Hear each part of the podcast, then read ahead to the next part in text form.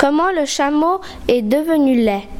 Il y a fort longtemps, le cerf demanda au chameau Prête-moi tes cornes, et le cheval la queue. Il prêta ses cornes au cerf et la queue au cheval. Après, il alla boire l'eau de la rivière pour attendre le cerf et le cheval. Après, il attenda toute la soirée et ni de cheval ni de cerf en vue. Et c'est depuis ce temps que le chameau est laid.